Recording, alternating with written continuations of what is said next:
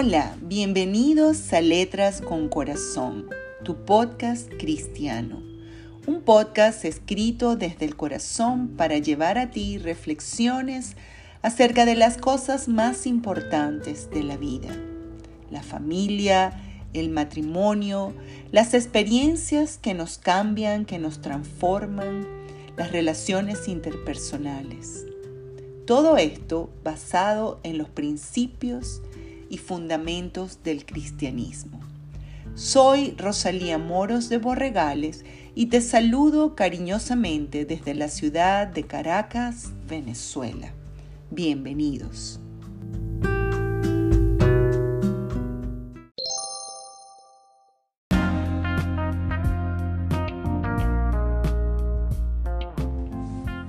Nuestro episodio de hoy es el noveno de nuestra décima serie y está titulado Corazón roto.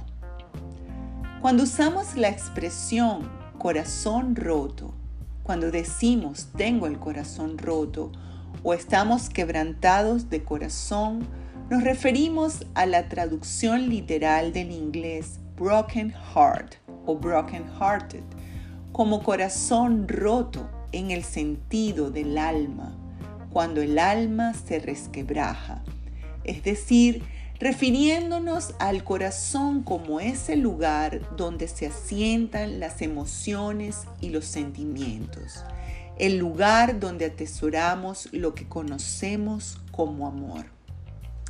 La palabra quebranto, un sustantivo, viene del verbo en latín clásico crepare, y el latín vulgar crepantare, que significa rasgarse o agrietarse produciendo un crujido. Y esto es literalmente lo que nos sucede con un dolor en la vida, que se nos rompe, se nos rasga o agrieta el corazón. Pero también hay un síndrome denominado corazón roto, en el cual literalmente el corazón, es decir, el músculo, el miocardio, se debilita produciendo un fuerte dolor en el pecho, sudor frío, dolor en el brazo izquierdo, cansancio, dolor de la mandíbula y diferentes manifestaciones de problemas circulatorios. este síndrome es más común en las mujeres y se produce generalmente después de una noticia que ocasiona un gran dolor emocional, un dolor emocional muy intenso. Una mala noticia puede ocasionar la liberación de hormonas como la adrenalina y la noradrenalina que pueden resultar tóxicas produciendo síntomas muy parecidos a los de un infarto. En otras palabras, llegar al conocimiento de un hecho doloroso, algo que nos rompe el corazón metafóricamente hablando, también puede ocasionar un dolor físico en el pecho acompañado de otros síntomas que los médicos han denominado síndrome del corazón roto o miocardiopatía de Takotsubo en honor a la persona, al médico que lo describió. Por lo tanto, la metáfora se convierte en una realidad palpable desde el punto de vista físico. Un estado de angustia, de dolor emocional como respuesta a una situación desgarradora puede conllevar a este padecimiento, el cual afortunadamente no suele causar un daño permanente como el ocasionado por un infarto.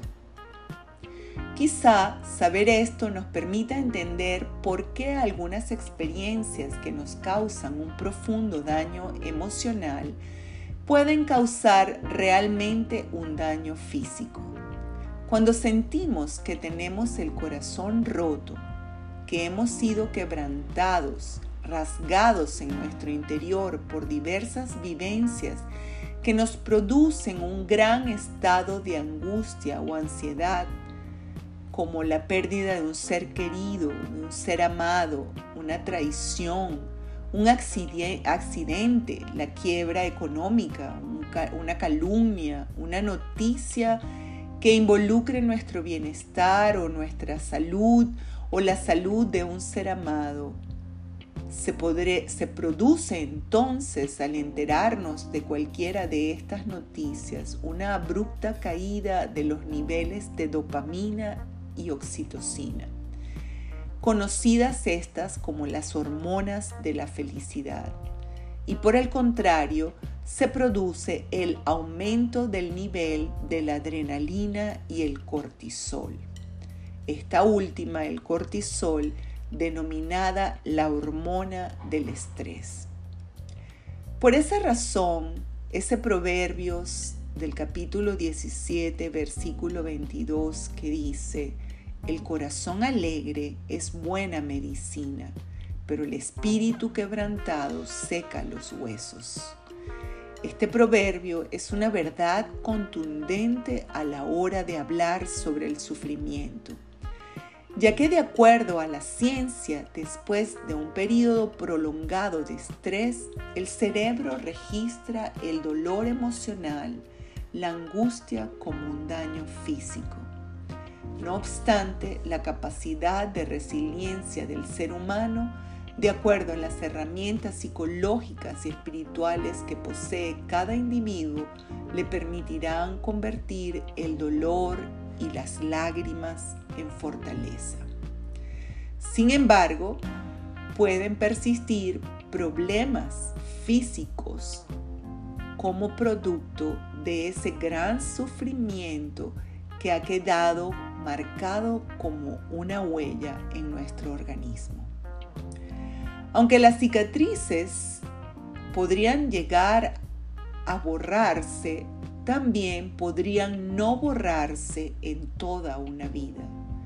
De allí que es necesario esforzarse en ser saludable, no solo en lo que al cuerpo se refiere, sino también es absolutamente necesario buscar la sanidad emocional y espiritual para poder disfrutar de una salud integral. Ahora bien, hay unas cuantas tristezas que experimentamos en la vida que llegan a nosotros de manera inadvertida. Nos asaltan, nos golpean inesperadamente. Hay muchas otras que vienen a nuestro encuentro como resultado de nuestras propias acciones, como una consecuencia de las decisiones que hemos tomado, como un fruto de las semillas que vamos sembrando a lo largo de nuestro caminar. De la misma manera, cada uno de nosotros puede convertirse en un motivo de alegría o en una profunda tristeza para otros. De ahí que es muy importante no ir por la vida rompiendo corazones, como les solía decir a mis hijos cuando eran adolescentes. Por el contrario, deberíamos convertirnos en una persona vitamina, como lo expresa la psiquiatra catalana Marian Rojas Estapé en su libro con ese título, Persona Vitamina. La persona vitamina es aquella que saca lo mejor de nosotros a relucir, la que se alegra con nuestras alegrías, la que nos consuela enjugando nuestras lágrimas y nos muestra un nuevo camino a seguir cuando pensamos que todo está perdido.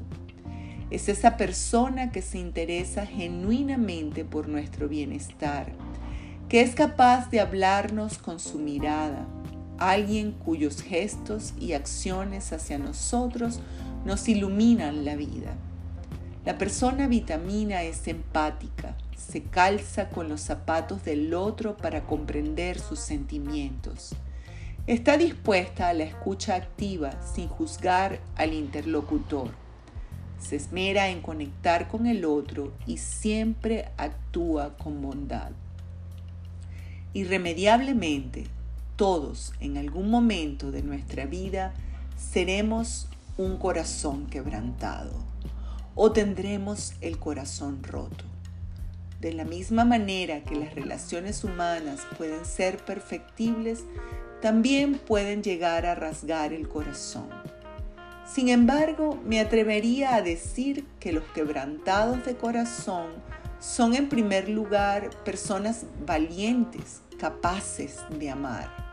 Pues nadie puede romper tu corazón a menos que tú se lo hayas dado en primer lugar.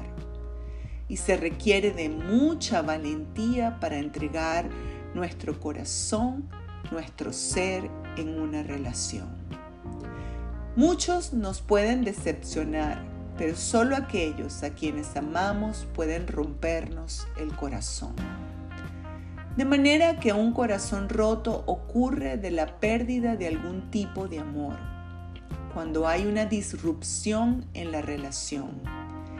Y hablamos de toda la diversidad de vínculos que pueden unir a dos personas la relación padre-hijo, la relación de hermanos, la relación de pareja, la relación de los vínculos políticos, conocidos en inglés como in-law, tal como la relación suegros, nuera, yerno, también la relación de amistad en todas sus formas. En nuestra sociedad hay ideas preconcebidas que solo han traído tristeza Además, han sido la causa del desmoronamiento de muchas relaciones, como esa que se expresa de la esposa del hijo varón, la nuera, como la que no era para mi hijo. Más que una idea, un juicio concebido, probablemente en una mente narcisista. O el caso opuesto, la nuera o el yerno que jamás podría concebir a la suegra de su cónyuge como un ser querido, sino esa concepción chocante que se expresa en tantos chistes en los cuales se denota a la suegra como la espina en el zapato, la bruja o la malvada del cuento. Sinceramente, pienso que como una sociedad que debería evolucionar, deberíamos erradicar estas concepciones tan destructoras de las relaciones de familia concepciones tan arraigadas que no permiten reconocer el amor genuino que personas vinculadas a través de este tipo de relaciones expresan a lo largo de los años. ¿Cómo podremos dejar un legado de amor a las nuevas generaciones si muchas veces las relaciones de familia están teñidas por conceptos que solo exaltan la hipocresía? Tenemos una sociedad en la que abundan los corazones rotos porque abunda el egocentrismo. Creo que después de la muerte de un ser amado, no hay nada que ocasione un dolor más grande, un dolor que rompa el corazón de una manera tan devastadora como sentirnos no correspondidos en el amor que genuinamente hemos expresado, atesorado y cultivado por alguien. Más aún cuando la respuesta al amor es la crítica destructiva, el chisme, la desaprobación, la mentira y la falsedad. Puesto que no se puede amar sin ser vulnerable, cada vez que amamos honestamente nos estamos exponiendo a la herida. ¿Pero acaso dejaremos de amar porque podríamos salir heridos en el intento? El psiquiatra Sigmund Freud, padre del psicoanálisis, en su libro Duelo y Melancolía, expresó que el dolor debido a la pérdida de una persona por medio de la muerte o a causa de una ruptura amorosa puede llegar a resolverse con el paso del tiempo mientras que la melancolía permanece, porque perderla implica un tipo de pérdida especial o patológica para el yo. Por esa razón, las cicatrices no se borran. Los corazones rotos son universales, así como son universales las emociones y los sentimientos humanos. No importa ni la cultura, la lengua, las creencias, ni la formación profesional. Todos podemos ser quebrantados de corazón en algún tiempo de nuestra existencia. Lo importante es convertirnos en la palabra que afirma. Lo importante es que nosotros individualmente decidamos convertirnos en la palabra que afirma y no en la lengua que destruye. Decidamos ser el beso y no la flecha que traspasa el alma, los ojos cristalinos que dicen la verdad y no la mentira maquillada. En medio de todos, los quebrantados de corazón son los más valientes, porque ellos se atreven a amar. Esto es un pensamiento de la socióloga americana Brené Brown. Yo les he dicho estas cosas para que en mí haya paz, dijo Jesucristo. En este mundo afrontarán aflicciones, pero anímense, yo he vencido al mundo. Y por último, en el Salmo 147.3 dice que Dios venda la herida de los quebrantados de corazón.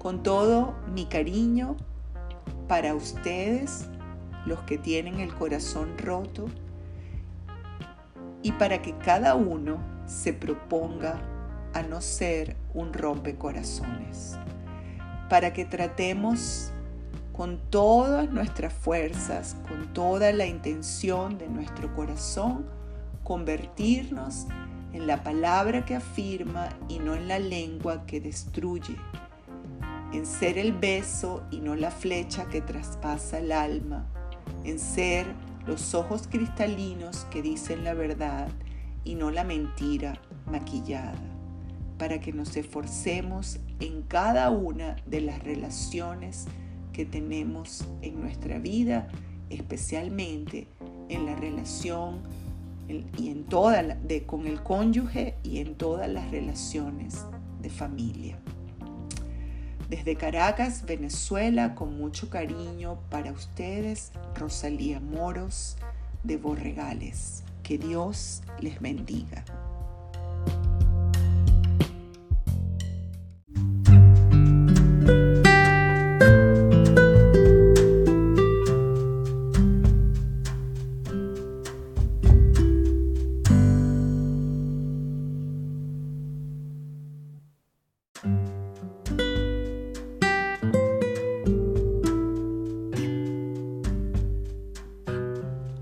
Escuchado Letras con Corazón, tu podcast cristiano, un podcast inspirado en los principios y fundamentos del cristianismo para llevar a ti reflexiones acerca de las cosas más importantes de la vida, la familia, el matrimonio, las relaciones interpersonales y todas esas experiencias que pueden traer cambios y transformación a cada uno de nosotros.